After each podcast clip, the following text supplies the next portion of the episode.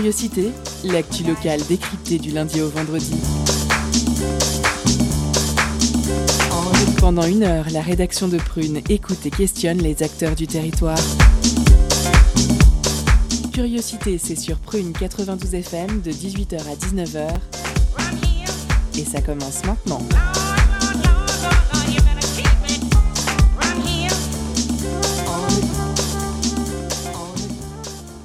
Bonjour, bonsoir chers auditeurs et auditrices. Vous êtes sur Prune 92 FM, il est 18h, c'est l'heure de curiosité.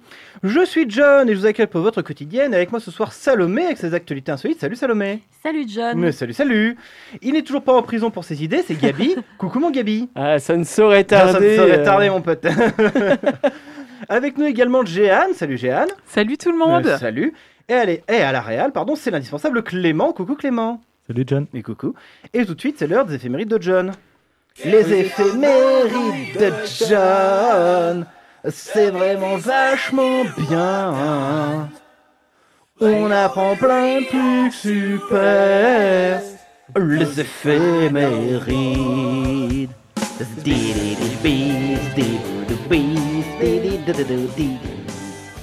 Et on commence en 455 lorsque Rome est mise à sac par les Vandales de John Seric, sans massacre ni incendie. 1537, le pape déclare que les Amérindiens sont des êtres humains. Ben, c'est merci, merci beaucoup, c'est gentil. Il n'y a plus qu'à les convertir de force. 1835, création du cirque Barnum qui part en tournée aux États-Unis. 1896, Googlier Mo Marconi reçoit un brevet pour sa nouvelle invention, la radio. Et oui, c'est là, c'est à ce moment-là. Ah, euh, toute beauté. Merci. Euh, 1953 annonce qu'Edmund Hillary et Tenzin Norgay sont les premiers hommes à atteindre le sommet de l'Everest. 1958, le nouveau président du Conseil Charles de Gaulle obtint les pleins pouvoirs de l'Assemblée et avait pour mission d'élaborer une nouvelle constitution. Et c'est le début des emmerdes pour nous. 2021, réédition- 2021 aujourd'hui, hein, réédition de Mein Kampf. hein. tu la sens, cette petite odeur de merde hein, qui flotte dans l'air Tu la sens? Allez, on passe aux naissances du 2 juin 1740. Donatien Alphonse François de Sade, dit le marquis de Sade, auteur que je qualifierais de sulfureux à l'époque, et de son nom est créé le terme sadisme. 1904, Johnny Weissmuller, nageur olympique, il est célèbre pour avoir joué Tarzan à 14 reprises et avoir immortalisé son cri.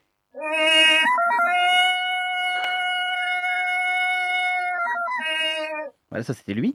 1910, Annie Lee Wilkerson Copper, militante pour les droits civiques. Elle s'engage pour le droit de vote des Afro-Américains et Américaines. Elle s'est notamment fait remarquer pour avoir décoché un coup de poing à un shérif. 1930, Charles Conrad Jr., troisième homme à poser le pied sur la Lune. De petite taille, il dira en descendant le dernier barreau de l'échelle Ça a peut-être été un petit pas pour Neil, mais c'est un grand pas pour moi. 1941, Charlie Watts, batteur des Rolling Stones, musique.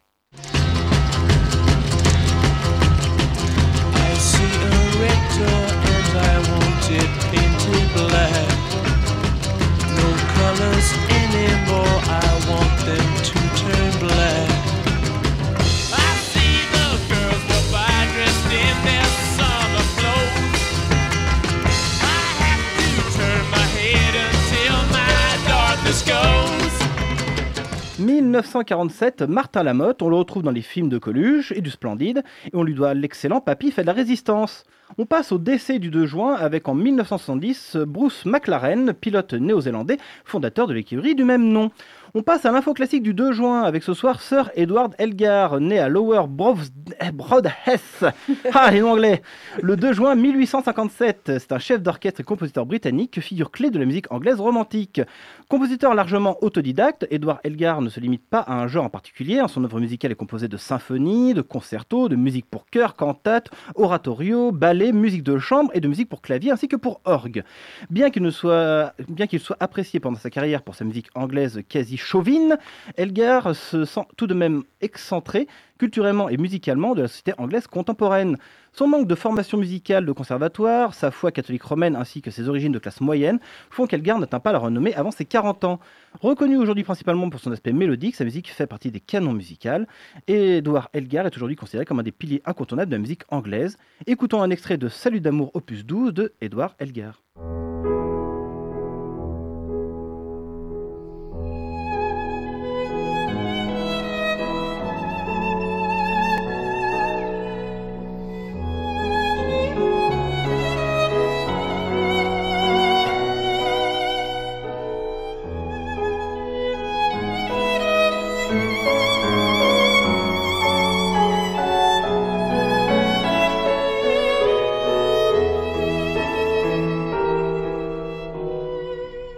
En douceur.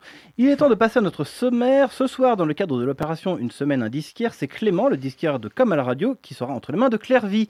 Et en seconde partie, nous retrouvons nos écolonautes qui ce soir nous parlent de vélo avec l'association Place au vélo. Il y aura également nos chroniques, les actualités insolites de Salomé, le billet d'humeur de Gabi et l'information de Jeanne. Sans oublier à 18h30 notre pause cadeau qui ce soir vous fait gagner le vinyle Sexy Planet de Bonnie Banane. On commence tout de suite avec notre interview, c'est tout de suite sur Prune 92 FM. Curiosité, l'info locale décryptée jusqu'à 19h sur Prune 92 FM et le www.prune.net. Une fois par semaine, on découvre ceux qui régalent nos oreilles et remplissent nos discothèques. Entre 18h et 19h dans Curiosité, Prune reçoit un disquaire nantais pour vous faire gagner des vinyles et goodies sélectionnés par ses soins. Et aujourd'hui, c'est Clément de Comme à la radio qu'on accueille. Bonjour Salut À l'origine, Comme à la radio, c'est à la fois de la réparation et du matériel hi des disques. Tu as rejoint Jean et Sébastien en 2017 et en 2019, euh, le shop croulant sous les disques, ils sont décalés dans une seconde boutique. Ça. Avant euh, de parler du shop, Clément, est-ce que tu peux nous raconter un peu ton parcours musical et c'est quoi ton, ton rapport au disque?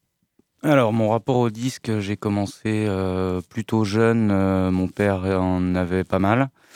Euh, je me suis mis à faire de la musique à base de samples euh, assez jeune, euh, vers 16 ans. Donc, c'est là que j'ai commencé à chercher des, disques et plutôt des samples pour les utiliser derrière. Donc voilà, ça a commencé comme ça, un peu en dilettante au début, forcément j'étais jeune, tout ça, et puis je, plus sérieusement depuis, depuis 15 ans, disons.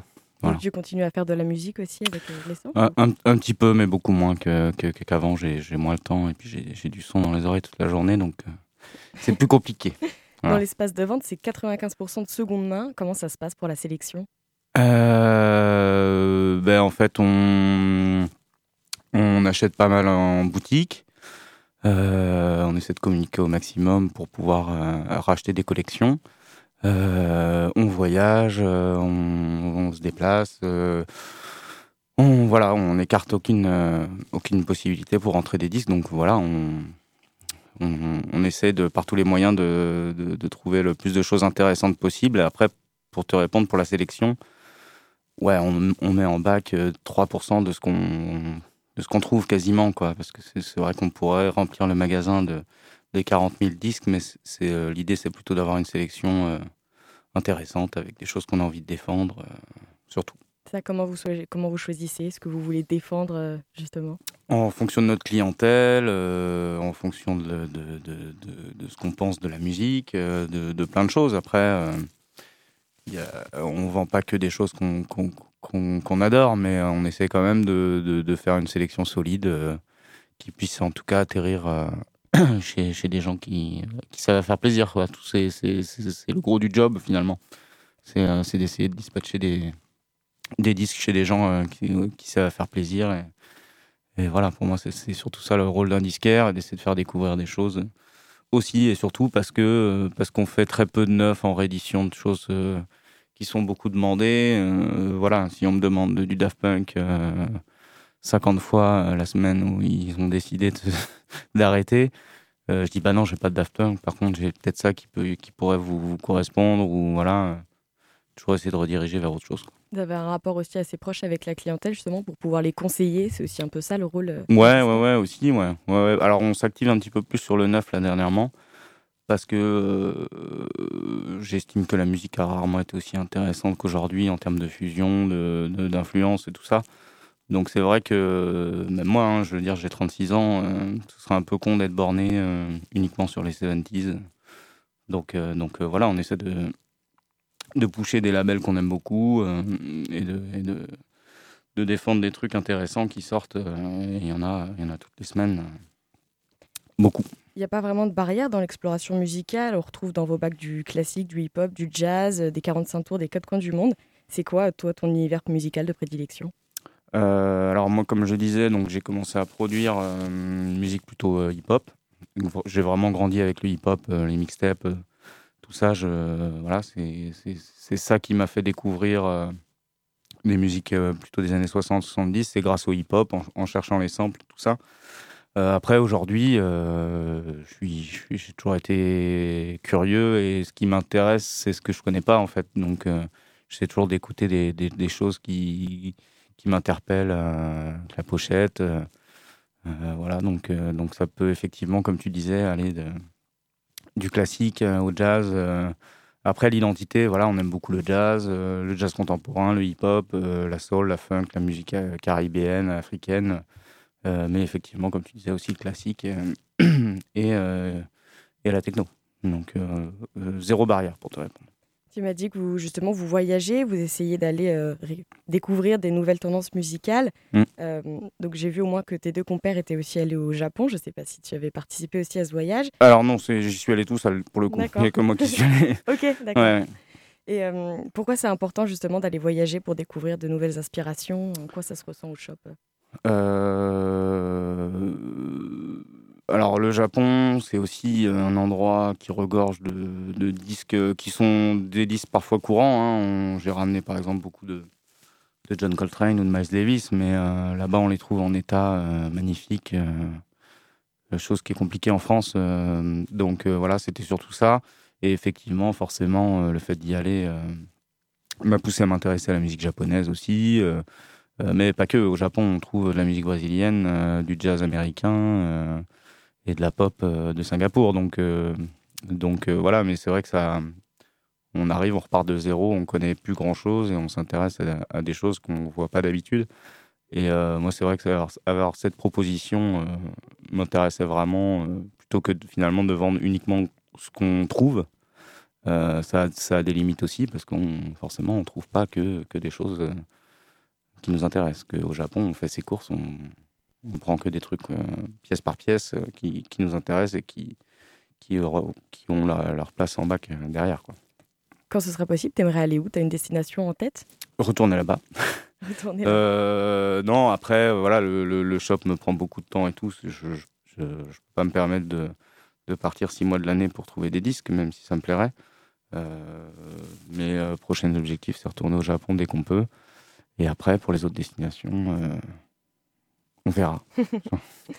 Alors, vous faites aussi des DJ sets, des lives enregistrés sur place qu'on peut réentendre sous la forme de mixtape euh, cassette. Euh, ça Ouais. s'appelle Chrome à la radio. Il y a déjà 16 volumes.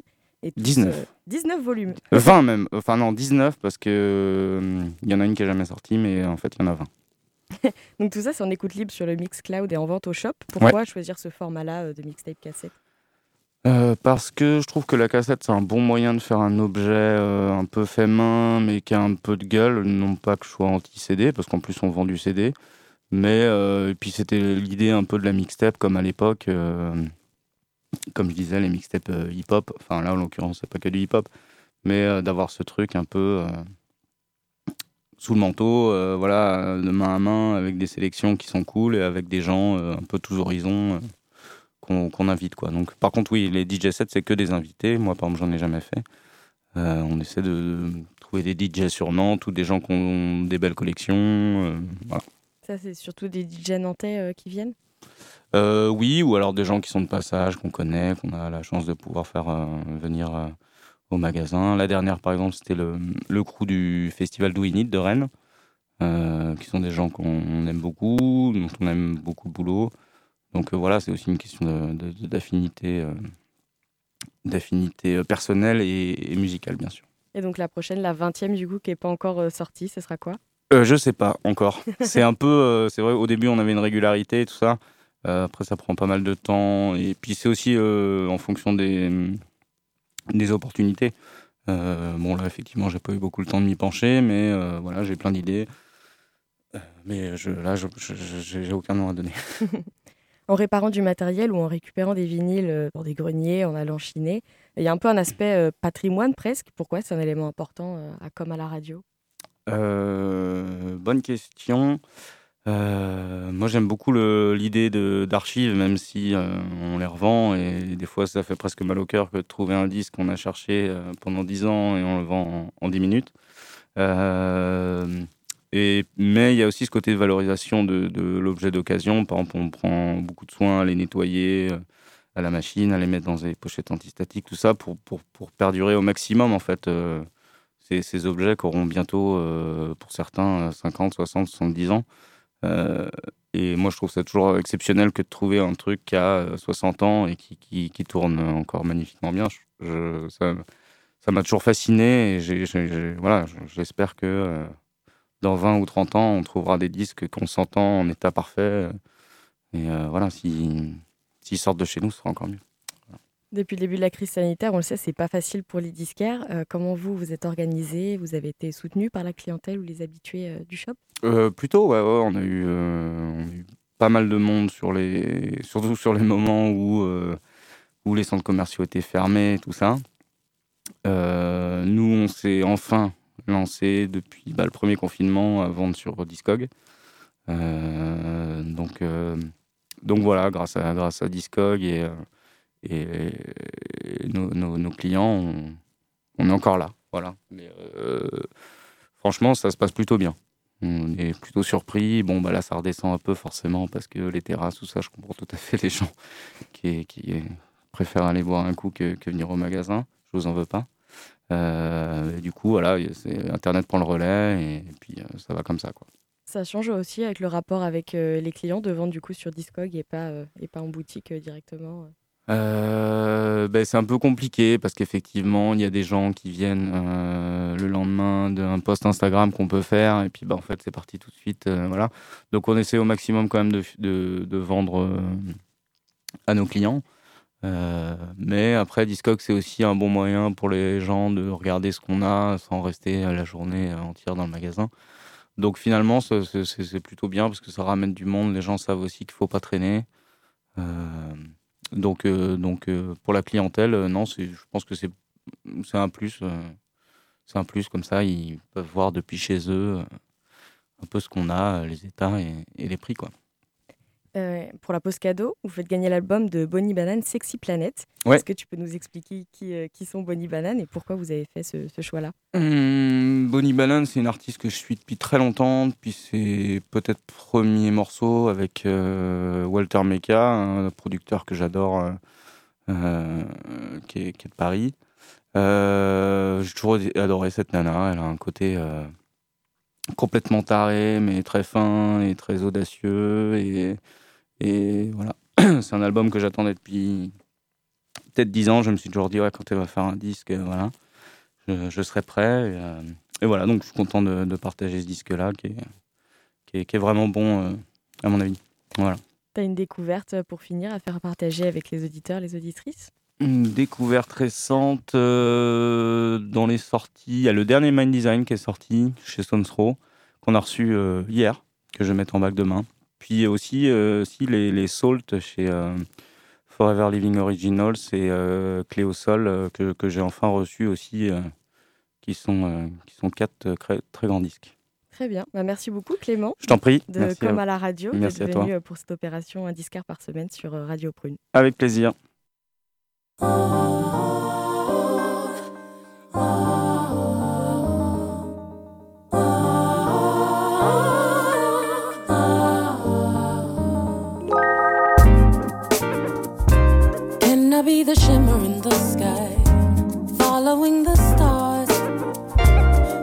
Effortlessly flying through the night, straight over me. Been walking in the dark on my own time, never ever resting. A devil on the side of my shoulder, answer my question. Cause I've been trying to figure out if it's magic. And coin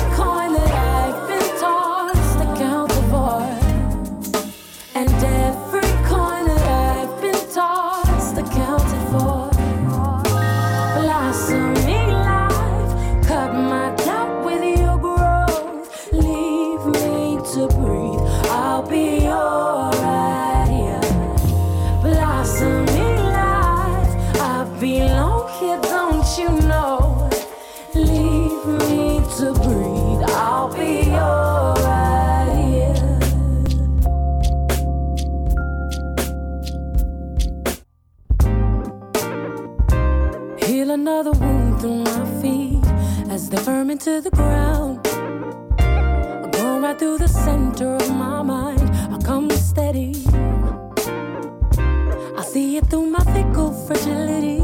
If I stop to catch my balance, and if my voice as it goes out, they quiet me. Cause I've been trying to figure out.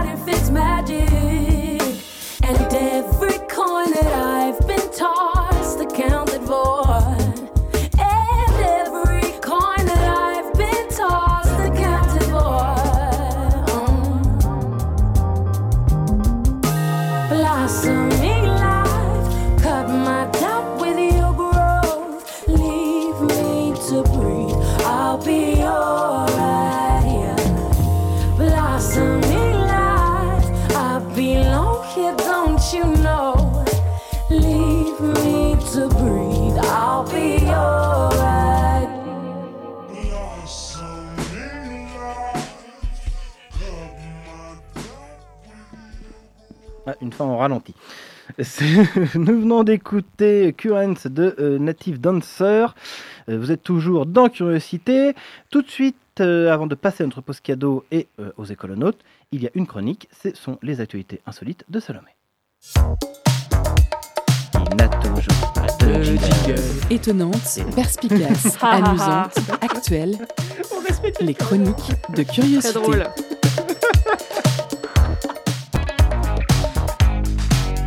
Je vois que ça va plutôt bien. Il fait chaud, c'est pour ça.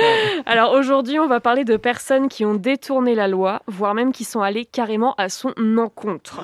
On va- Darmanin C'est pas Sarkozy. Non, ça c'est pour Gabi. Je Ah, laisse pardon. ça à Gabi. Ah oui, j'ai confondu. Donc aujourd'hui, on va parler d'infraction et on se rend compte que en fonction des pays, la loi est plus ou moins stricte. La preuve. On part au Japon où une enquête a été ouverte car un train a eu du retard. Dimanche 16 mai, en gare de Mishima, un Shinkansen, donc le TGV japonais, était attendu à 10h et il est arrivé à 10h01. C'est inacceptable. Une enquête a donc été ouverte, car oui, au Japon, une enquête est toma- automatiquement lancée quand un train a du retard, même une minute.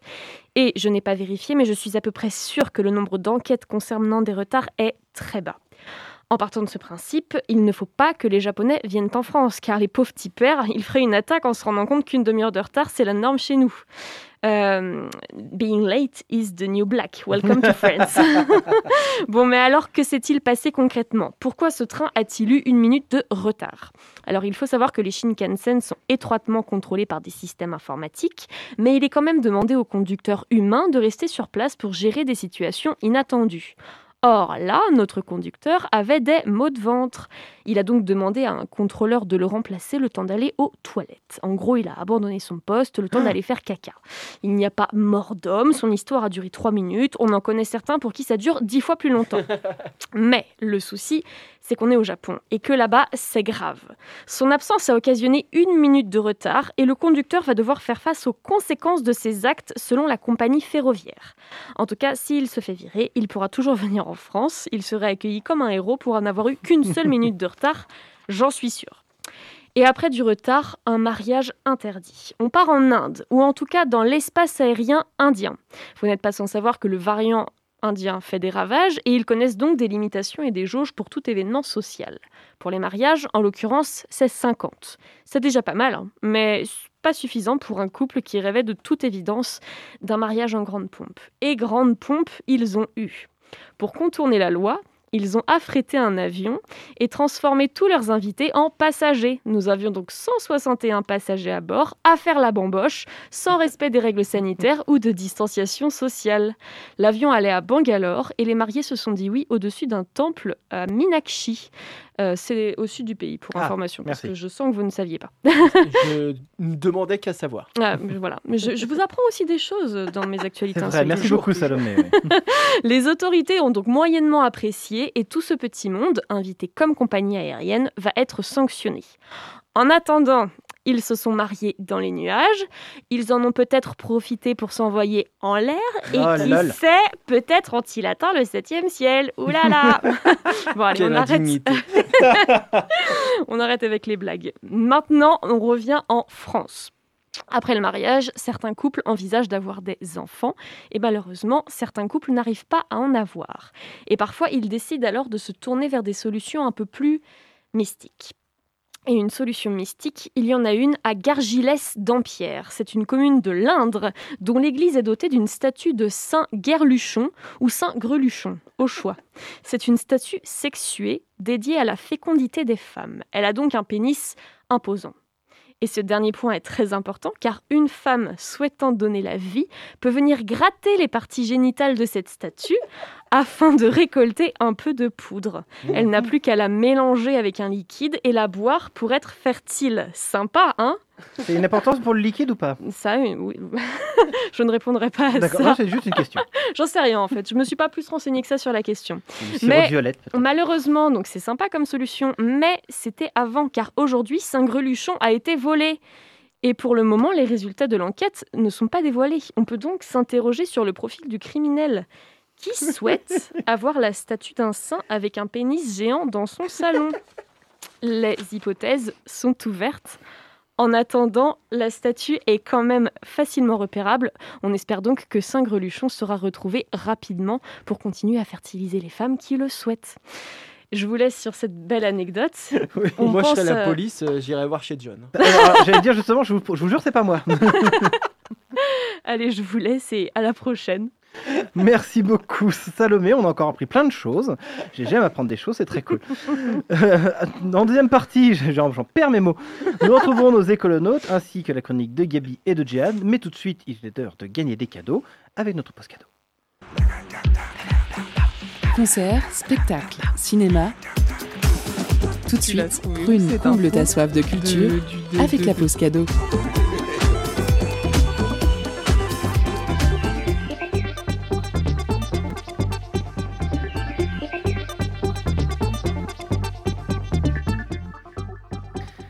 Ce soir, le disquaire comme à la radio qui a sélectionné votre post cadeau, le vinyle, le vinyle Sexy Planet de Bunny Banane, un album avec de multiples collaborations, à mi-chemin entre le R&B alternatif et la pop expérimentale. Pour emporter votre cadeau, envoyez-nous le mot zinzin, en message direct le mot zinzin. Alors, ça, ça s'appelle WXY E tréma au barré. Donc zinzin en message direct sur l'Instagram de Radio Prune et soyez le plus rapide.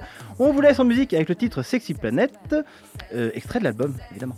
Sexy planet, sexy planet, sex, sex, sex, sex. She's fire, she's water. She's everything you need and more. But playing hard to get. Yeah, she's playing hard to get.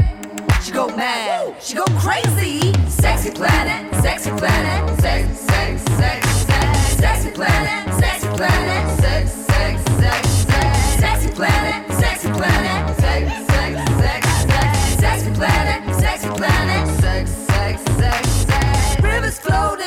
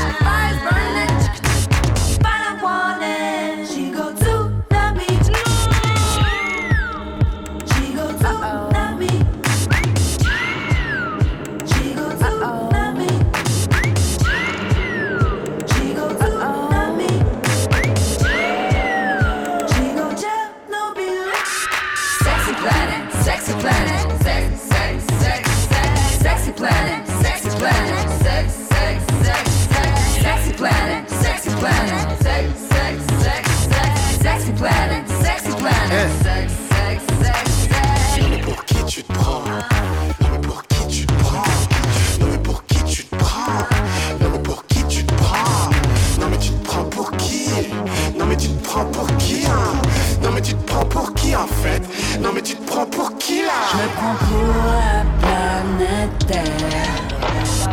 Pour la planète. Je me prends pas pour de la mer. Pas respect pour l'univers. Voilà, donc vous avez pu l'entendre, hein, c'était Sexy Planet de Bunny Banane. Tout de suite, euh, il va être l'heure de retrouver notre PAD avec nos, nos écolonautes. bien sûr, hein, les écolonautes. Et on retrouve euh, à nouveau les écolonautes qui ont tenu à partager une nouvelle capsule suite à celle de la semaine dernière. En effet, il est difficile d'imaginer une première saison des écolonautes sans parler du vélo. Ce sera chose faite d'ici quelques minutes puisque nous allons retrouver Alexandre, parti à la rencontre de l'association Place au vélo, samedi dernier pour découvrir la dernière édition de la traditionnelle Bourse au vélo et discuter plus largement des enjeux autour du développement de, La bicyclette. bien joué, de la pratique de la bicyclette. C'est tout de suite. Notre maison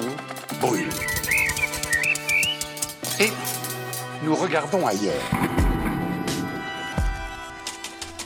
Je suis arrivé à Nantes il y a maintenant plus de 4 ans et j'ai toujours eu une image positive de la place réservée au vélo dans l'agglomération. J'observe la création régulière de pistes cyclables, un soutien des pouvoirs publics et une dynamique associative soutenue. Ces a priori, certes positifs, restent des a priori et il était indispensable que j'aille rencontrer l'association Place au vélo, créée en 1991 et plus particulièrement sa présidente, Annie-Claude Thiola, pour échanger sur l'état réel des pratiques du vélo sur notre territoire et des leviers pour le développer. Car oui, le vélo a une place de choix dans la transition écologique et solidaire. C'est d'abord un moyen de transport décarboné. Et ce n'est pas rien quand on sait que la voiture occupe une place prépondérante dans le bilan des émissions de gaz à effet de serre de notre territoire. C'est aussi bon pour la santé et le vélo est un moyen de déplacement très économique.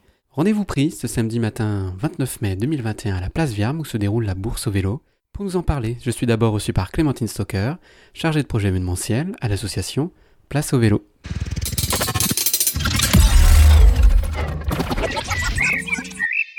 Les écolonautes, épisode 15. Bonjour Clémentine Stocker.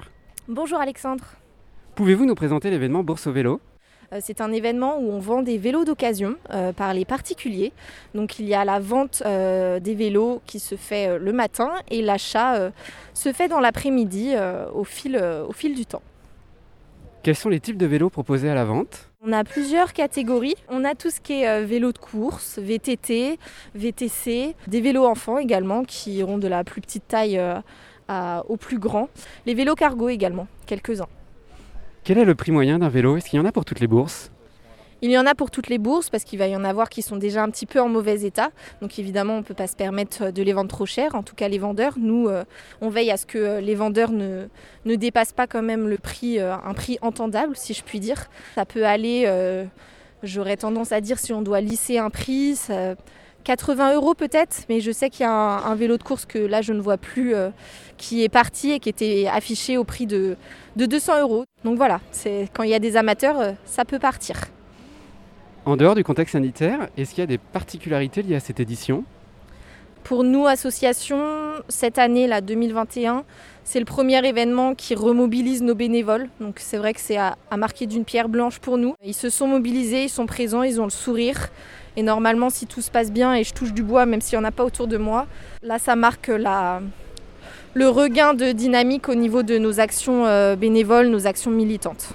Et la participation des particuliers, est-ce que vous estimez qu'elle est euh, suffisante et euh, qu'elle est au rendez-vous?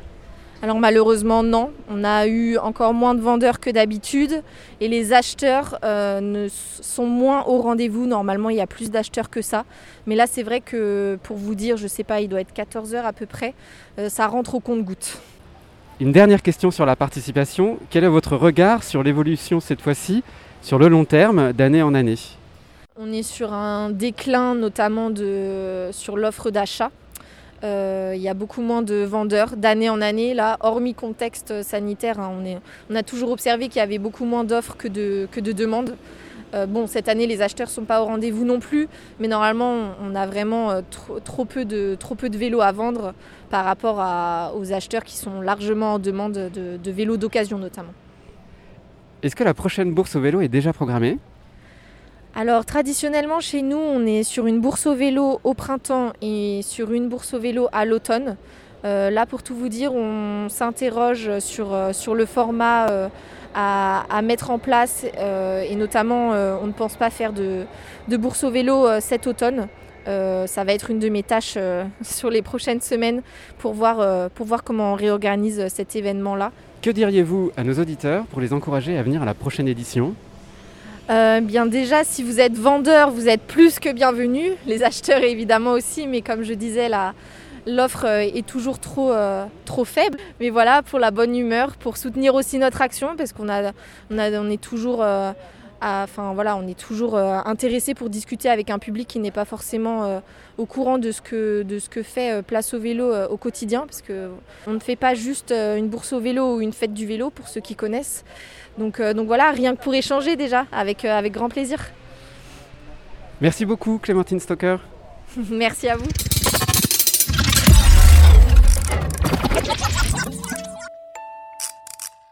Annie-Claude Thiola, bonjour. Bonjour. Vous êtes présidente de l'association Place au vélo, pouvez-vous nous la présenter? Alors Place au vélo est une association de promotion de l'utilisation du vélo comme moyen de transport euh, au quotidien. C'est c'est sa première, euh, je dirais, sa première mission.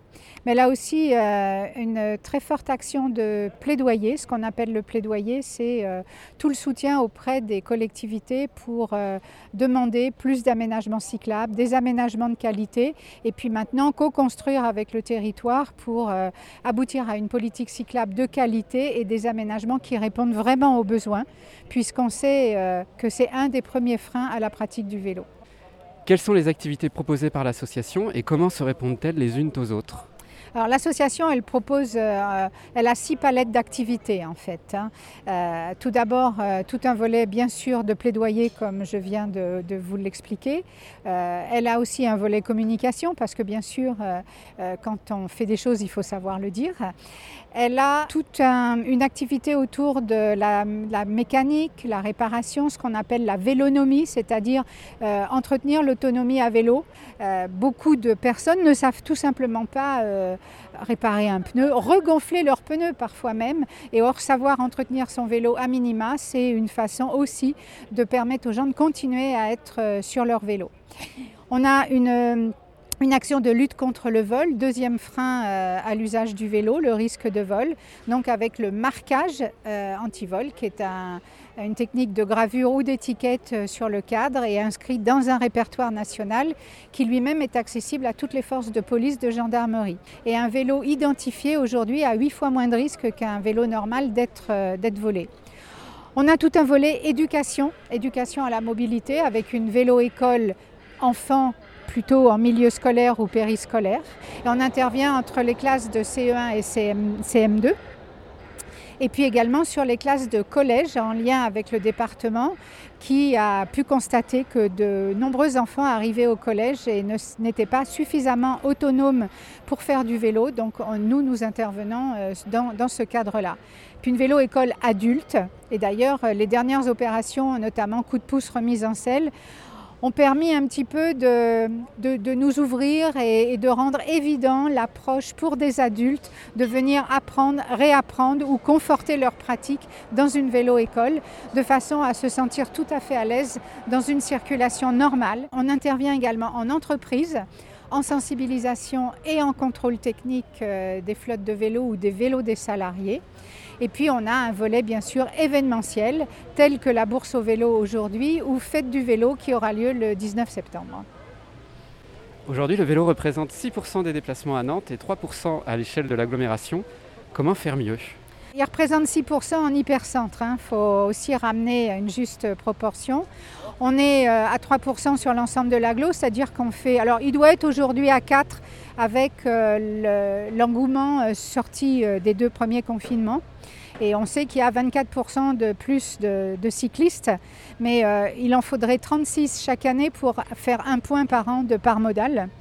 Euh, et aujourd'hui, euh, on fait guère mieux que la France en fait. Euh, la part modale en France, elle est de 3%. Le- sur le territoire de la métropole, elle est aussi de 3-4%. Donc finalement, guère mieux. Et on a sur le plan national et le plan local un objectif de 9% en 2024 et 12% en 2030. Et c'est une contribution importante pour rentrer dans l'accord de Paris. C'est une contribution importante pour la réduction des gaz à effet de serre, des émissions de CO2 et donc protection de l'environnement, protection de l'individu, protection aussi de la santé. Il faut savoir que euh, 20% des gens sont obèses, euh, 24% des enfants aujourd'hui sont en perte de capacité respiratoire par rapport euh, aux deux générations précédentes. Donc toutes les alertes sont au rouge et le vélo est un des moyens de répondre. On ne dit pas que le vélo est la panacée, c'est un des moyens pour répondre à toutes ces questions environnementales, santé et puis aussi économiques. Quels sont les principaux défis à relever pour pouvoir euh, passer ce plafond actuel des 6% en hypercentre et des 3% à l'échelle de l'agglomération? Avant de nommer trois défis, je voudrais juste rappeler qu'aujourd'hui, on a à peu près fait le plein des cyclistes qui étaient relativement faciles à convaincre. Maintenant, toutes les- tous les pourcentages qu'on a à gagner, c'est sur des personnes qui ne savent pas que demain elles vont faire du vélo. Donc le travail est immense. Pour ça, il y a trois points qui me paraissent essentiels. D'abord, des aménagements de sécurité, parce que euh, un, aménagement sécurisé qui est visible, c'est-à-dire que la plupart du temps qui est en site propre, où il y a des cyclistes qui circulent, donne envie. Donc je dis, bah, finalement, là, c'est, ça peut représenter une certaine sécurité, je me sens d'y aller. Le deuxième point, c'est, je vous le disais tout à l'heure, la lutte contre le vol et la question du stationnement sur l'espace public, dans l'habitat, dans les gares, dans tous les lieux de multimodalité est une question essentielle. Et quand on dit du stationnement, du stationnement sécurisé, c'est-à-dire euh, qui va à coup sûr protéger son vélo. Nous, en complément de ça, nous, les, fédérations, la fédération et les associations, on a euh, notre bicicode, on a euh, nos actions de sensibilisation, mais ça suffit pas parce que les, les bons antivols, aussi bons soient-ils, sont des gros retardateurs, mais ils ne sont pas une dissuasion totale au vol. Et il faut savoir aujourd'hui que la plupart des vols se font non pas sur l'espace public, mais dans les habitats. Là où on habite, c'est là où on se fait le plus facilement piquer son vélo. Donc il est important de prendre conscience de ça. Et puis le troisième défi qui est à relever, c'est un défi de sensibilisation et de changement de pratique. Faire prendre conscience que le vélo, c'est d'abord bien pour soi-même. C'est pas, il, suffit, il faut être égoïste. Quand on parle de développement durable, moi, c'est toujours euh, quelque chose que j'ai prôné. C'est qu'il faut d'abord le faire pour soi-même. Et une fois qu'on fait des choses bien pour soi-même, elles sont forcément bien pour les autres. Parmi les défis évoqués, certains sont-ils prioritaires ou plus structurants? Ah, les aménagements sont hyper structurants, euh, puisque c'est ce qui va dessiner la ville et donc faire l'invitation à aller faire du vélo.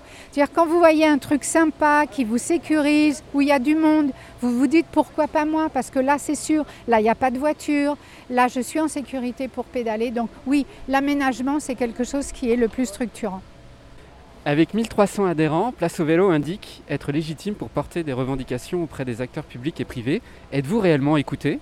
Oui, on est écouté, on est enfin écouté, je dirais. Parce que l'histoire est longue, hein, on a 30 ans cette année. Donc ce qu'on obtient aujourd'hui, c'est le résultat d'une lutte, entre guillemets, euh, qui a duré 30 ans et qui a été euh, euh, plus ou moins forte. Aujourd'hui, euh, c'est plus une concertation qu'une lutte. Mais la concertation n'existe parce qu'il y a eu lutte auparavant.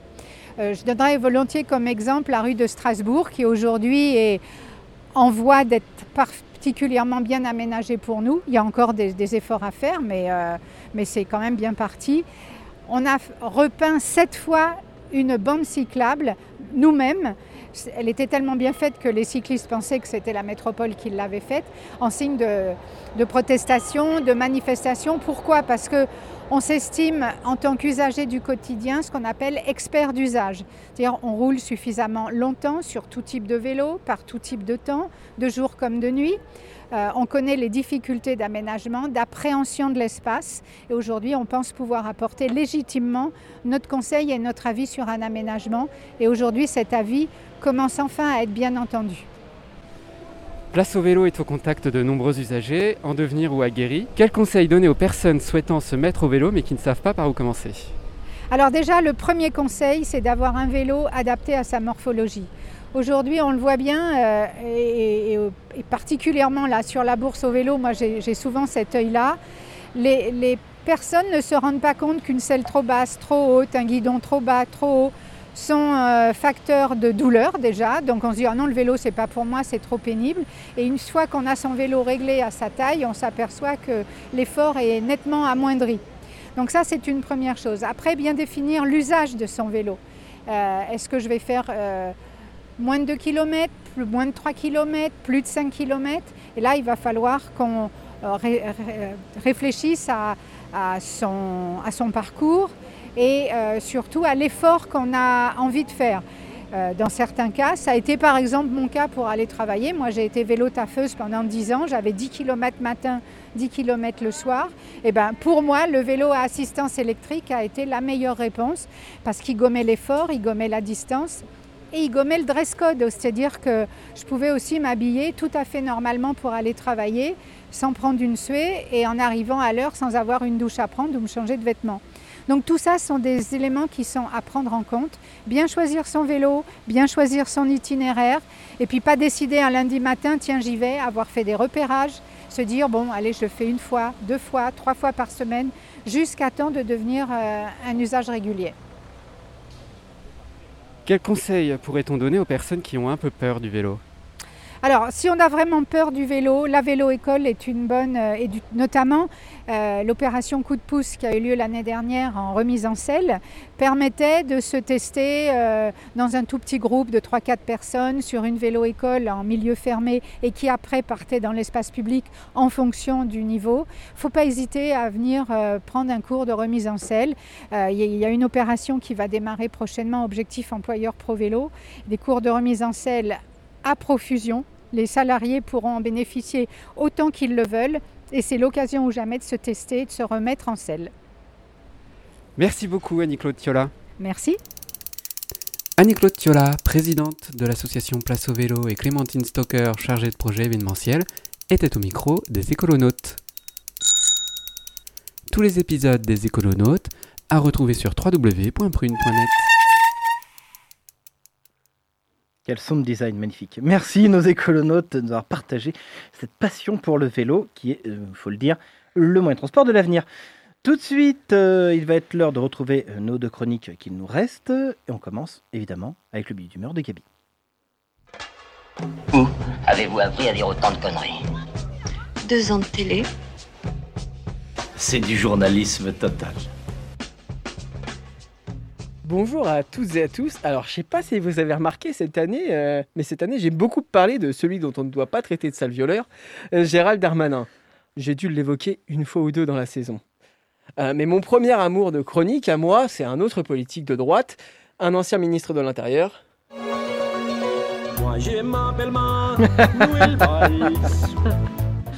Alors, ce que vous venez d'entendre, c'est un, ex- un extrait d'un sketch de la chaîne de télé publique catalane TV3 qui traite de l'actualité politique. Alors, vous l'aurez deviné, ce passage reprend la chanson d'Alizé Moi je m'appelle Lolita. Et il faut dire qu'en quelques années, ils ont bien saisi le personnage. On peut notamment entendre dans cette chanson Je rentre à Paris, ça fait longtemps que je n'ai pas été au pouvoir, je ferai tout ce qu'ils me diront de faire, je peux être président ou chasseur de gitans, je peux fonder un parti, peu importe qu'il soit de droite ou de gauche. Alors attention, hein, je me suis prêté à un exercice dangereux, c'est effectué par un professionnel, ne réalisez pas ça chez vous.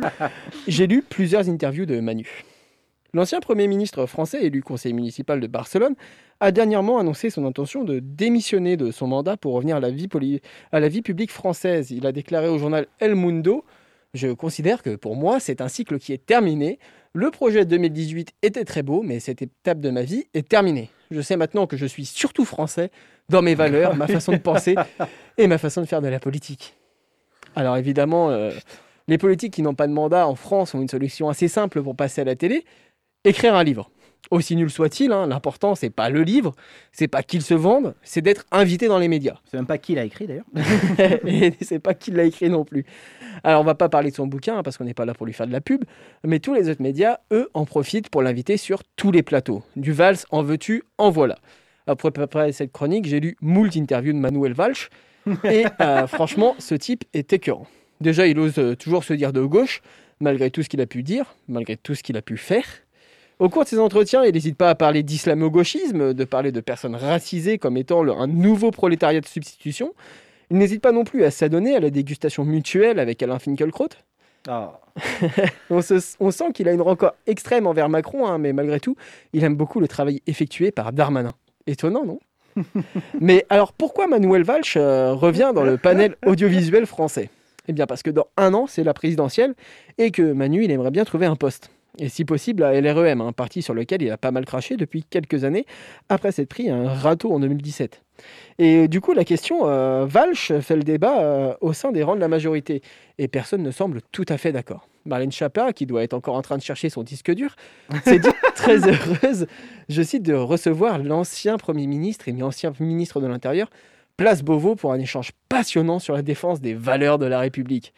Alors d'autres imaginent déjà Manuel Valls euh, jouant un rôle d'agent recruteur en vue de la présidentielle de 2022. Alors recruter qui? On ne sait pas, hein. il a quand même perdu face à Hamon en 2017, je tiens à le rappeler. Mais chez LREM, tout le monde ne partage pas cet enthousiasme. On va avoir besoin d'un monsieur X ou d'une madame Y pour attirer les électeurs du PS. Mais Valls, je ne sais pas si je le mets à droite ou à gauche. Du coup, je ne sais pas si ça nous aide. Assurer à la dépêche cette semaine un pilier du groupe LREM à l'Assemblée. Dans un même temps, un ministre confiait, euh, de mon point de vue, Valls est plutôt un repoussoir. Et ça me fait du mal de le dire, mais pour une fois, je suis assez d'accord avec un membre du gouvernement. J'allais le dire. Alors sur ce, hein, moi j'ai dit tout ce que j'avais à dire. Passez une bonne semaine, prenez soin de vous. Méfiez-vous des fachos, des flics, des ministres, surtout ceux de l'intérieur, et de ceux qui promettent de quitter la politique française. Et moi je vous dis à la semaine prochaine pour la dernière de la saison. Eh bien, merci beaucoup, Gabi. Il t'avait manqué, hein, Manuel Valls. Ah, Manuel Valls, il Ah, m'avait tellement manqué. C'était facile, c'était un facile sujet de chronique. hein. Ah bah, un tel sac à merde, on, ne peut pas, on ne peut pas le lâcher quoi. C'est exact. Merci beaucoup, Gabi. Avant de retrouver la dernière chronique, euh, faisons place à la musique euh, avec Morose et le groupe Shure.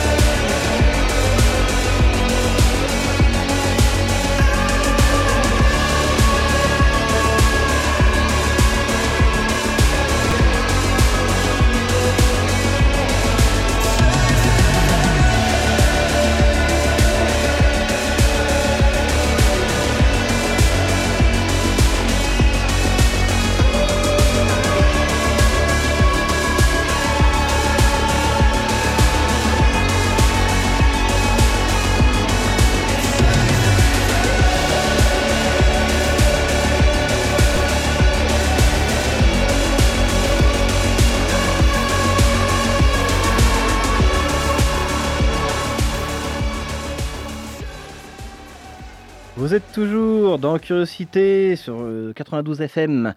Nous vous écoutez Morrows. Alors, le groupe c'est Cher ou Sûr, hein, on me dit dans l'oreillette, mais bon, je- comme j'en suis pas sûr, je ferai sans. Euh, bref, ça, fait- pas, passons- pas soyons. Passons à la dernière chronique de ce soir, c'est Jeanne. Étonnante, perspicace, amusante, actuelle. Les chroniques de curiosité.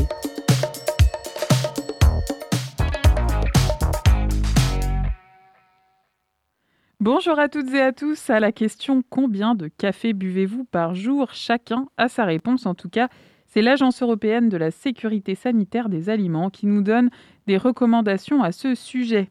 Les risques liés à la consommation excessive de café, tout le monde les connaît. Qui n'a jamais vu au travail ou en famille un proche ou un collègue qui pète littéralement un câble parce qu'il est à son énième mug Qui n'a jamais constaté que son cœur palpitait plus vite que d'habitude il y en a sans doute des personnes à qui ça n'est jamais arrivé, les buveurs de thé par exemple. Oui, yes Mais il y a aussi d'autres risques comme l'énervement, difficulté d'endormissement, agressivité, tremblement.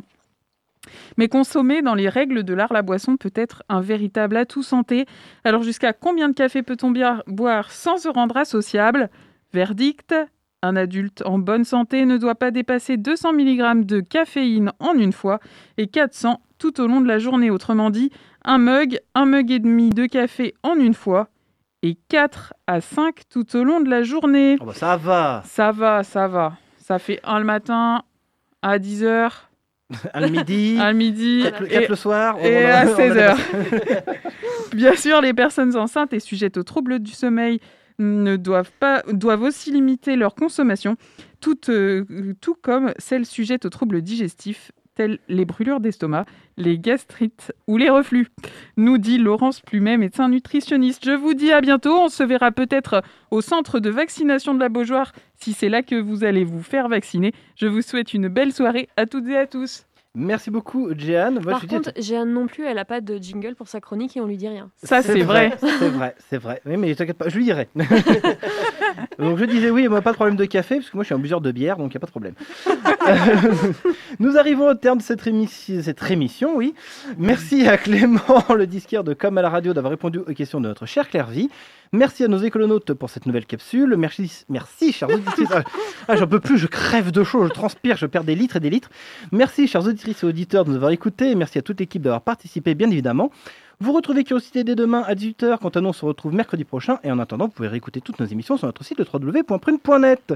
Juste après, c'est le Labo des Savoirs. Et ce soir, c'est le deuxième mix du Labo, avec un nouveau podcast des scientifiques dans les oreilles, ainsi que les capsules de science des bénévoles.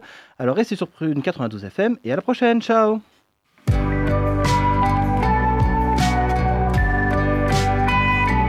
Pour écouter ou réécouter Curiosité, rendez-vous sur le www.prune.net.